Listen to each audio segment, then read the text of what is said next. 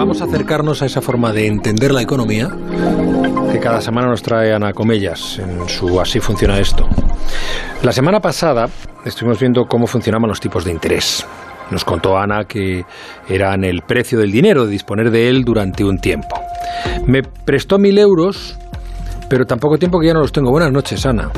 Buenas noches, Juanra. Es que te los presté para el ratito de la sección, pero Ah, luego me los claro. tenía que llevar. Hoy, de todas formas, mira, te los voy a prestar cosa de 20 o 30 años, porque vamos a hablar de cómo funciona esto de las hipotecas. Ah, esta nos la sabemos muchos, pero por mantener eh, la tradición que... A ver, dime, ¿qué es una hipoteca?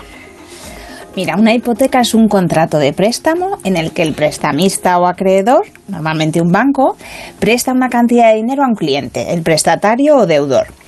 Ese deudor se compromete a devolver al banco ese dinero, el capital, más unos intereses en una serie de pagos que se llaman cuotas. Hasta aquí lo que tenemos es la definición de préstamo.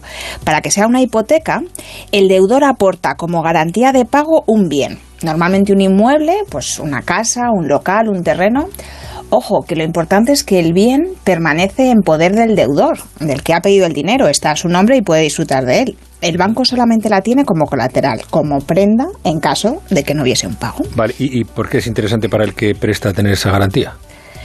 Pues porque en el caso de que el deudor no pague la deuda, Mm, la claro. garantía le da derecho al acreedor a ejecutar la hipoteca, a que la casa o el local se subasten públicamente y el acreedor recupere el capital y los intereses pendientes más los gastos que haya tenido por toda la reclamación. ¿Y si se vende por más de lo que se debe? Lo que sobre después de pagar la hipoteca iría a otros acreedores, si los hay, o al propio deudor. De hecho, siempre debería sobrar, porque antes de contratar el préstamo hipotecario, el banco solicita una tasación del inmueble. Y si es para una vivienda habitual, el capital que le presta es como máximo el 80% del valor de la vivienda. Y si es otro tipo de inmueble, normalmente un 60%. Con la crisis inmobiliaria de 2008, el valor de las casas cayó tanto que ni con ese 20% de margen que hay precisamente para que siempre puedan Mm. recuperar la venta de una casa conseguía pagar toda la hipoteca pendiente. Claro, y el banco pide esta garantía porque el cliente pide mucho dinero durante mucho tiempo, que ya vimos que eso supone un riesgo para el que presta, en este caso el banco. Efectivamente, Juanra. Normalmente pedimos el dinero para comprar la propia casa, pero se puede hipotecar otro inmueble. Y al ser tanto dinero, el banco se va a asegurar que el que pide prestado tenga suficientes ingresos para hacer frente a los pagos. Va a comprobar lo que se llama su capacidad de endeudamiento. Para tenerlo como referencia, el total de deudas de una familia tanto hipoteca como otros préstamos, no debería ser más del 40% del total de lo que ingresa cada mes. El otro 60% se necesita para comer, vestirse, pagar los propios gastos de la casa, así que nada, echar cuentas, a ver si estamos hipotecados bien o no. Yo, yo creo que, en fin, es un por- el 40% del total de lo que ingresa cada mes eh, no debería superar eso la hipoteca. En fin, La hipoteca más otras deudas. ya, tus las, deudas en general, para mantenerse Eso bien, es. 40-60, no sé yo. es. Muchos oyentes quizá eh, estén revisando ahora sus papeles porque es una no siempre se alcanza eso, esa, esa situación ideal. Pero en fin, hablas de familia porque normalmente la hipoteca se pide en, en familia y digamos que entre dos, o sea, más compromiso que ante el altar o el juez de paz, eso.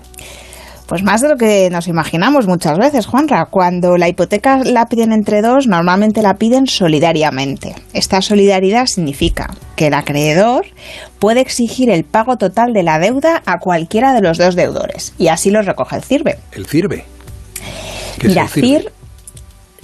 Son las siglas de la Central de Información de Riesgo, que es una base de datos del Banco de España, de ahí viene la B, donde figuran todos los préstamos, créditos, avales, riesgos que los bancos tienen con cada uno de sus clientes.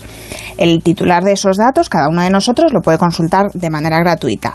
Y ahí, si yo tengo una hipoteca de 200.000 euros que he pedido a medias con mi marido, que le mando un beso por hipotecarse, no figura. Tengo a medias con mi marido. Entonces, de esos 200, no figura, aunque lo tengamos a medias, no figura que yo debo 100 y mi marido otros 100, sino que tanto a él como a mí nos consta que debemos 200 y 200. Los dos debemos el total. Porque si uno no paga, el banco le va a pedir los 200 al otro. Y luego ya le reclamaré yo si eso a mi marido. Pero la deuda está más garantizada. Eso, eso es la solidaridad en las deudas. Ya, sí, la solidaridad para el banco. Bueno, sí, también. En fin, vale, entonces el banco, para darme una hipoteca, va a ver cuál es el valor de la casa con la tasación, cuál es mi capacidad de endeudamiento, si tengo otros préstamos registrados en este CIRBE, y yo, ¿qué tengo que mirar yo? Tú tienes que decidir sobre el plazo y el tipo de interés que quieres, porque eso también va a determinar el precio al que te van a prestar, el tipo de interés. Vas a pedir la hipoteca a 10 años, a 20, a 30, la misma cantidad, si la devuelves en menos tiempo, hace que la cuota mensual sea mayor. Mm.